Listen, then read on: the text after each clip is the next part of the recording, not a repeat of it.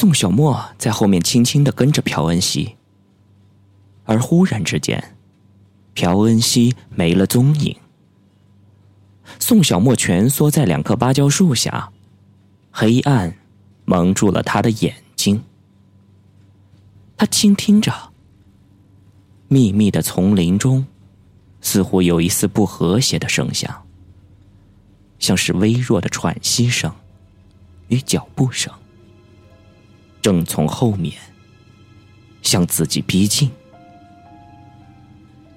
这么晚了，怎么还有人走？宋小沫的浑身颤抖，他顺手摸了一块坚硬的石头，握在自己的手中。他略微镇定了一下，然而那个声音越走越近，宋小沫甚至觉得。是李正真跟了过来，难道这就是螳螂捕蝉，黄雀在后吗？在这极度的惊慌当中，他猛然回过头，将手里的石头拼命的砸了出去。只听石头“啪”的一声掉在了地上，宋小沫怔住了，他的眼前却是空无一人。然而，那不和谐的声音又慢慢的逼近。莫名的恐惧完全占据了他的心，他开始后退。砰的一下，他的后背撞上了一棵小树。是谁？他低声叫了一下，可是没有人答应。他又拾起一根树枝，向前面一刺。毫不受力，完全刺在了虚无的黑暗当中。宋小沫实在没有勇气在这里耗下去，他决定去找朴恩熙。在回去的途中，他频频的回头，却看不见后面的那个人。大约过了五分钟，宋小沫发现空气变得越来越顺畅。紧接着，他看到了一个影子。朴恩熙正坐在一棵老树下，一口接着一口的抽着烟。过了一会儿，宋小沫看见他跪了下来。朴恩熙的身体有些颤巍巍的，不知道从哪里拿出了一叠火纸，撒在了树下。随后，他用打火机点燃了这些火纸。白色的火焰在夜风中迅速的燃烧着，再化成袅袅的青烟，飘散到空中。宋小沫看到了这一切，暗暗叫了一声：“不好！”他吃了一惊之后，这才渐渐的看清楚，在那棵老树下面，有一个小小的土丘。不，那不是土丘，那分明是一个坟墓。因为坟墓的面积很小，又隐藏在花园的密林深处，所以很少有人会注意到这些。即使有人看见了，也不一定会把它跟坟墓联系起来。一个研究心理学的研究生，大半夜的对着一座小坟墓燃起了火纸。这真是令人毛骨悚然。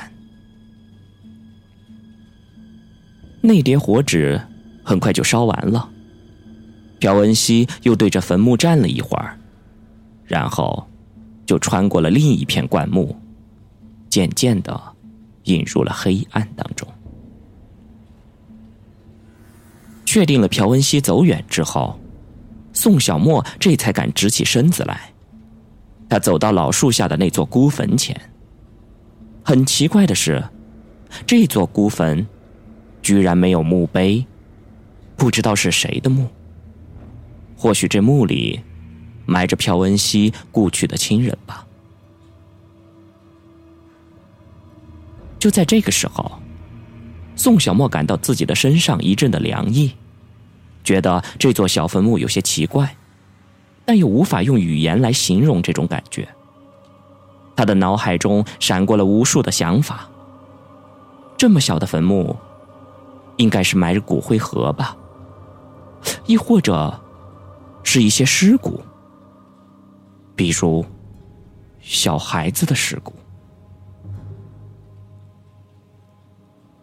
而在他的身后，草丛里闪烁着两只绿油油的眼睛，发出喵喵的刺耳的叫声。美人蕉叠叠层层，像波浪一般的起伏着。还有，那个声音又向他逼近了。他急忙转身，刚想叫起来，可是他的嘴。被一只冰冷的大手紧紧的捂住了。哎，别怕，是我，安七七。一个声音消除了宋小沫的恐惧，他的全身松懈了下来。宋小沫吃惊的问：“原来是你，你你怎么来了？”我刚刚就在这附近逛，忽然听见有什么动静，我就跟了过来。没想到会是你们，是吗？你是在监视我吧？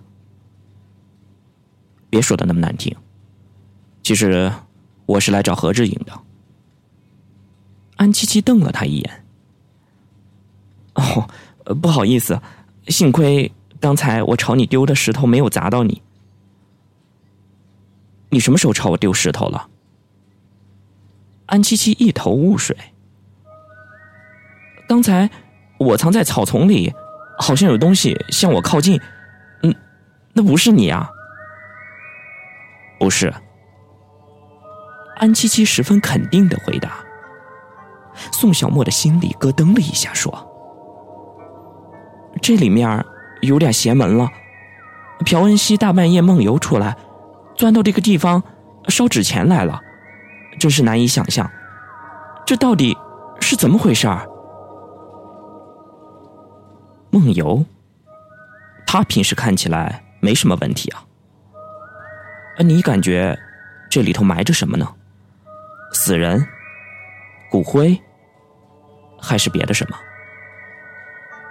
嗯，你这个猜测跟我差不多，也许是那些失踪的人头呢。宋小沫忧心的说：“朴恩熙刚才那个样子，就跟变了一个人似的。”我都感觉不到活人的气息，他就像个僵尸一样。听了宋小沫的话，安七七不由得打了个寒战。他一直不想猜测下去的结论，竟然被如此赤裸裸的摆在了面前。一个相知多年的老同学，却忽然发现自己对他其实一无所知，这本身就是一种寝食难安的恐慌。那好，挖。如果事实证明他是凶手的话，我绝不会手软。无论他有多大的秘密，我一定会追查到的。安七七黑着脸，看不清表情。说完，他卷起袖子，拿起地上的树枝就刨了起来。两边的草木黑乎乎的，显得很阴森。阴风一阵阵的吹来，树叶哗啦啦的响着，一些火纸在头顶上翻来飘去。宋小沫也加入了挖掘之中。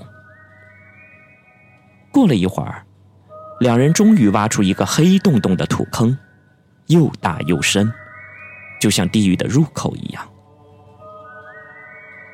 宋小沫失望的坐在草地上，凝视着这个土坑，说。奇怪，挖了那么深了，里面好像没什么东西啊。七七没说什么，站起来伸了伸懒腰，又警惕的四下看了看。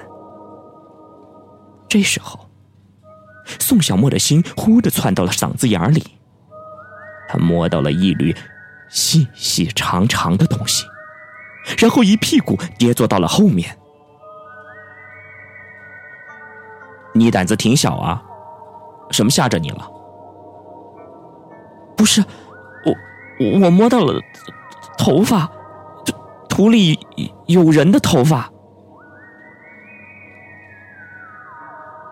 漫天散布的星星，静静的将幽冷的光芒落到他们身上。两个人对视着，发现对方的眼中都含着光影。安琪琪迅速的弯下了腰，眯起了眼睛，仔细的看，然后慢慢的一用力，像拔萝卜一样的，就把那缕头发从土里拔了出来。宋小沫一阵的站立，夜光昏暗，他隐隐约约的看见了一个人的脑袋，潮湿的土腥气从四面渗出来，夹杂着坟墓的气息。这哪里是什么头发，只不过是一个罐子而已。安七七扯掉了缠绕在一个圆罐子周围的细绳，舒了一口气，说道：“紧接着说完，这个罐子被轻轻的打开了。风一吹，他们闻到了火葬场烟囱里的味道。可是，这里面装的究竟是谁的骨灰呢？今天又是谁的忌日呢？”离开了那个小坟墓，小莫跟着安七七又溜到了五幺九宿舍。而奇怪的是，屋子里面那个吊着的李正正已经不见了。故事进入了一个新的迷宫。安七七四下搜索着，他怀疑宋小沫的臆想症又发作了。要知道。他曾经亲自检查过李正正的尸体，更何况，死者的头早已经不见了。宋小沫的脑子里一片混沌，说：“我靠，今天真是活见鬼了。”安七七看了一下手表，说：“我看你最近确实够累的，要注意多休息。时间不早了，我该走了。”那何志颖你找到了吗？一谈到这个话题，安七七有些紧张，随口敷衍道：“嗯，没有，我们一定会尽力调查的，你放心吧，没事的。他会会不会已经？别胡说，可能他只是出去散心了，想独自待几天。”嗯，那他为什么不跟我联系呢？安七七没法回答，转身就走了。回到了五二零宿舍，宋小沫背着门，仰头望着天花板，回忆着刚才的经历。一阵鸡皮疙瘩爬上了后背，他仿佛觉得自己的身后站了一个人，一个透明的人。一个冲着他的脖子呼吸、白骨苍苍的食指缠绕在他的眼睛上、喉结上，狞笑着，而且磨着牙的一个人。他的心中茫然一片。越是努力想这些，他的心脏竟然就感觉到越痛。他隐隐的不安，这剧烈的心痛，似乎不是第一次了。他捂着胸口，大口的喘息着，但是脑中仍然在顽强的想着。他只想到了一个字：逃。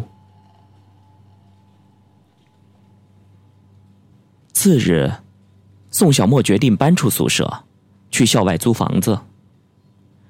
他在网上投了求租信息，并且留下了自己的联系方式。到了中午。就有人给他打了电话。喂，是宋先生吗？一个老太太的声音从听筒里传来。对，是我。你是不想租一个一室一厅、带着室内卫生间和厨房的房子？没错。啊，是这样的。我这里刚好有一处房子，不知道适不适合你。哎，那您说说情况吧。哦，我看过你的资料介绍，你是大学生吧？房子距离你的学校稍微有点远，呃，哦不，其实坐公交车的话也就二十分钟的距离。如果你来的话，我可以给你优惠。那房子怎么样？啊，是栋别墅，本来是留给我儿子结婚用的，但是他现在出国了，所以我决定把它租出去。租金的话呢，咱们也好商量。主要是我这个孤寡老人太孤单了，不过我的价格绝对不会贵，我挺乐意租给你们这些大学生的。宋小沫有些心动，说：“好的，那您留个地址吧，我待会儿去看看再说。”好的，木栾大道十四号。哎，好的，那咱们待会儿见。挂了电话，宋小沫决定一会儿就去找这老太太看看，这个房子究竟怎么样。